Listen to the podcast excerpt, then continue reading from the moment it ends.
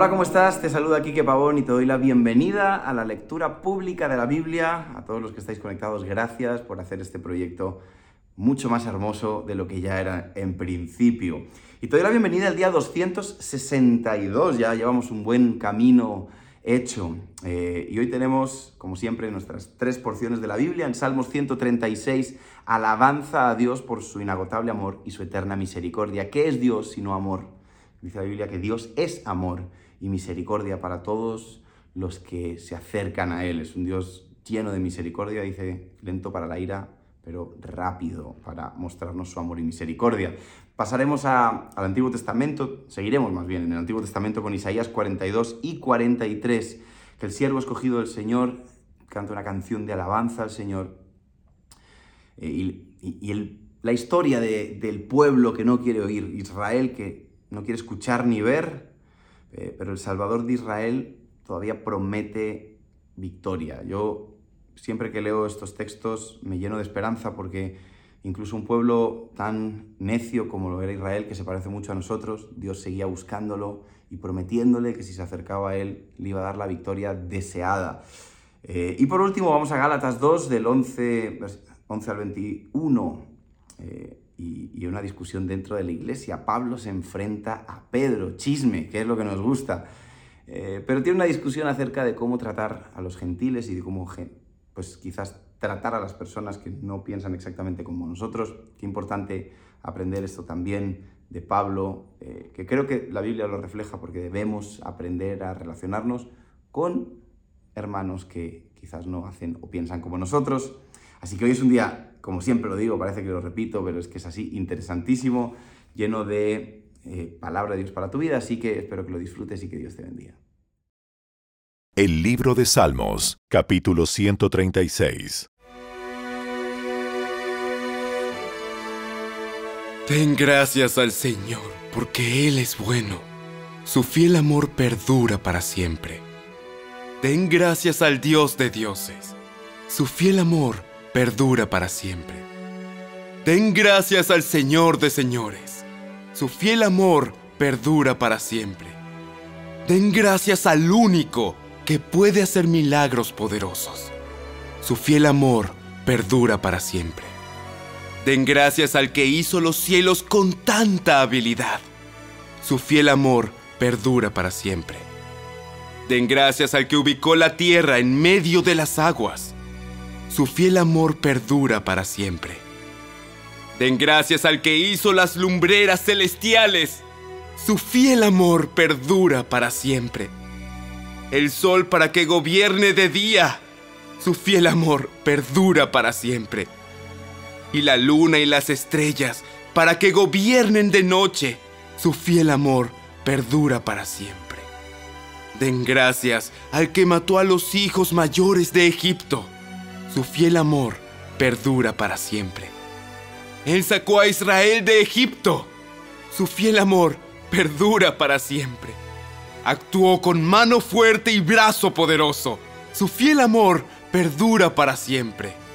Den gracias al que separó las aguas del mar rojo. Su fiel amor perdura para siempre. Hizo cruzar a salvo a Israel. Su fiel amor perdura para siempre. Pero arrojó al mar rojo al faraón y a su ejército. Su fiel amor perdura para siempre. Den gracias al que guió a su pueblo por el desierto. Su fiel amor perdura para siempre. Den gracias al que hirió de muerte a reyes poderosos. Su fiel amor perdura para siempre. Mató a reyes poderosos. Su fiel amor perdura para siempre. A Seón, rey de los amorreos. Su fiel amor perdura para siempre. Y a Og, rey de Basán su fiel amor perdura para siempre. Dios entregó las tierras de estos reyes como herencia. Su fiel amor perdura para siempre. Como preciada posesión a su siervo Israel. Su fiel amor perdura para siempre.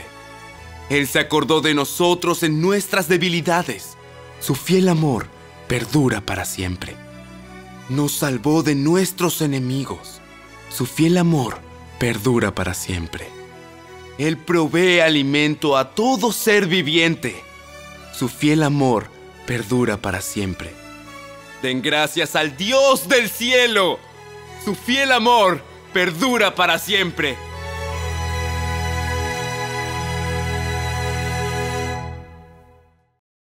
El libro de Isaías, capítulo 42. Miren a mi siervo, al que yo fortalezco. Él es mi elegido, quien me complace. He puesto mi espíritu sobre él. Él hará justicia a las naciones. No gritará, ni levantará su voz en público. No aplastará a la caña más débil, ni apagará una vela que titila. Les hará justicia a todos los agraviados. No vacilará ni se desalentará hasta que prevalezca la justicia en toda la tierra. Aún las tierras lejanas, más allá del mar, esperarán sus instrucciones. Dios, el Señor, creó los cielos y los extendió. Creó la tierra y todo lo que hay en ella. Él es quien da aliento a cada uno y vida a todos los que caminan sobre la tierra. Y es Él quien dice, Yo, el Señor, te he llamado para manifestar mi justicia. Te tomaré de la mano y te protegeré, y te daré a mi pueblo, los israelitas, como símbolo de mi pacto con ellos. Y serás una luz para guiar a las naciones. Abrirás los ojos de los ciegos pondrás a los cautivos en libertad, soltando a los que están en calabozos oscuros. Yo soy el Señor, ese es mi nombre. No le daré mi gloria a nadie más, ni compartiré mi alabanza con ídolos tallados. Todo cuanto profeticé se ha hecho realidad, y ahora profetizaré de nuevo. Les diré el futuro antes de que suceda. Canten al Señor un nuevo cántico. Canten sus alabanzas desde los confines de la tierra. Canten, ustedes que navegan los mares, los que viven en las costas lejanas.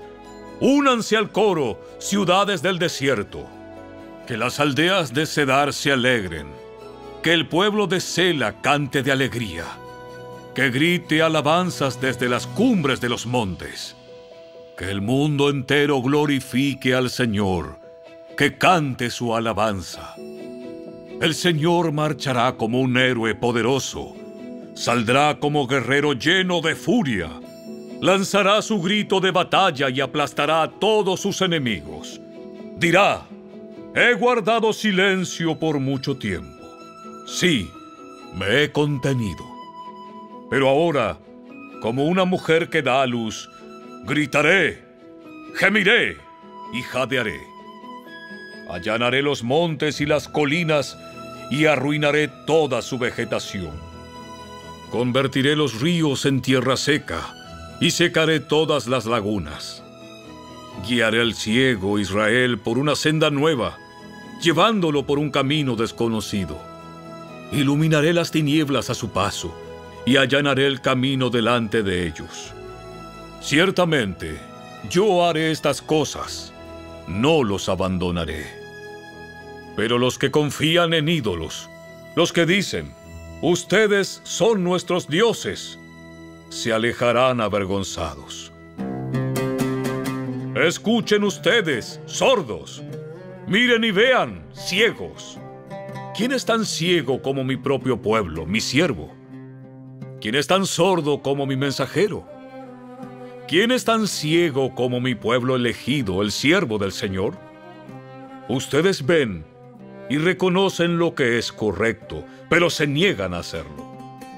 Escuchan con sus oídos, pero en realidad no prestan atención. Debido a que el Señor es justo, Él ha exaltado su ley gloriosa, pero a su pueblo lo han robado y saqueado, lo han esclavizado, metido en prisión y atrapado. Es blanco fácil para cualquiera y no tiene a nadie que lo proteja, a nadie que lo lleve de regreso a casa. ¿Quién escuchará estas lecciones del pasado y verá la ruina que le espera en el futuro? ¿Quién permitió que robaran e hirieran a Israel? Fue el Señor contra quien pecamos, porque los israelitas no quisieron andar por su camino, ni quisieron obedecer su ley. Por lo tanto, Él derramó su furia sobre ellos y los destruyó en batalla. Las llamas los envolvieron, pero aún así se negaron a entender. El fuego los consumió, pero no aprendieron su lección.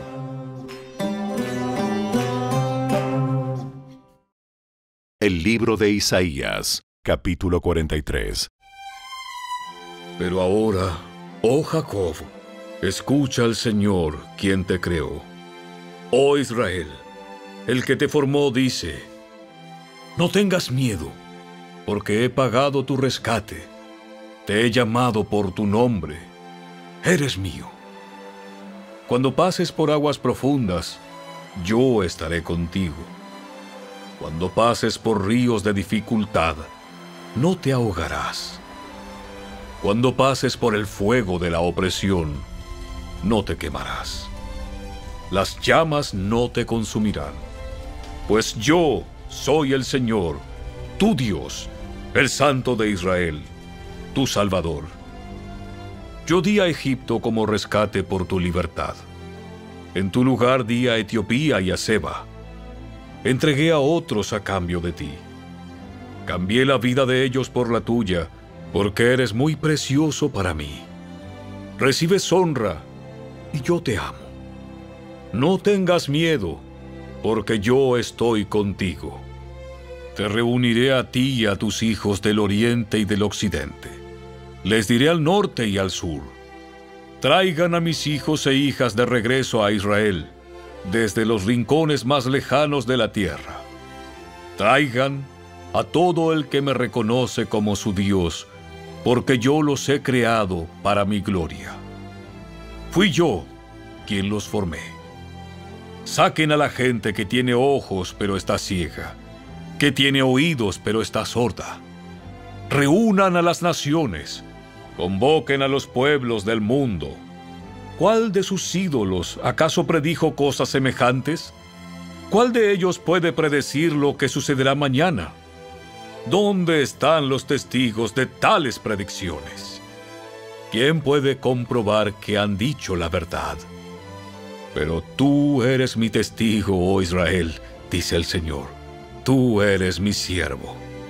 Tú has sido escogido para conocerme para creer en mí y comprender que solo yo soy Dios. No hay otro Dios, nunca lo hubo y nunca lo habrá. Yo, sí, yo soy el Señor y no hay otro Salvador. Primero predije tu rescate y después te salvé y lo proclamé ante el mundo. Ningún Dios extranjero jamás lo ha hecho. Tú, Israel, eres testigo de que yo soy el único Dios, dice el Señor. Desde la eternidad y hasta la eternidad, yo soy Dios. No hay quien pueda arrebatar a nadie de mi mano. Nadie puede deshacer lo que he hecho. Esto dice el Señor, tu Redentor, el Santo de Israel. Por tu bien, Enviaré un ejército contra Babilonia y obligaré a los babilonios a huir en esos barcos de los que están tan orgullosos. Yo soy el Señor, tu santo, el Creador y Rey de Israel. Yo soy el Señor, que abrió un camino a través de las aguas e hizo una senda seca a través del mar. Yo llamé al poderoso ejército de Egipto con todos sus carros de guerra y sus caballos. Los sumergí debajo de las olas y se ahogaron. Su vida se apagó como mecha humeante. Pero olvida todo eso. No es nada comparado con lo que voy a hacer. Pues estoy a punto de hacer algo nuevo. Mira, ya he comenzado. ¿No lo ves? Haré un camino a través del desierto Crearé ríos en la tierra árida y baldía. Los animales salvajes de los campos me darán las gracias, y también los chacales y los búhos, por darles agua en el desierto. Sí, haré ríos en la tierra árida y baldía, para que mi pueblo escogido pueda refrescarse. Yo hice a Israel para mí mismo, y algún día me honrará delante del mundo entero. Sin embargo, querida familia de Jacob, tú te niegas a pedirme ayuda. Oh Israel, te has cansado de mí. No me has traído ovejas ni cabras para ofrendas quemadas. No me has honrado con sacrificios, aun cuando no te he agobiado ni fatigado con exigencias de ofrendas de granos y de incienso. No me has traído el cálamo aromático, ni me has agradado con la grasa de los sacrificios. En cambio, me has agobiado con tus pecados y me has cansado con tus faltas. Yo, sí, yo solo, borraré tus pecados por amor a mí mismo y nunca volveré a pensar en ellos. Revisemos juntos la situación y presenta tu defensa para demostrar tu inocencia. Desde el principio, tu primer antepasado pecó contra mí. Todos tus líderes quebrantaron mis leyes. Por eso yo he avergonzado a tus sacerdotes He decretado la destrucción total de Jacob y la vergüenza para Israel.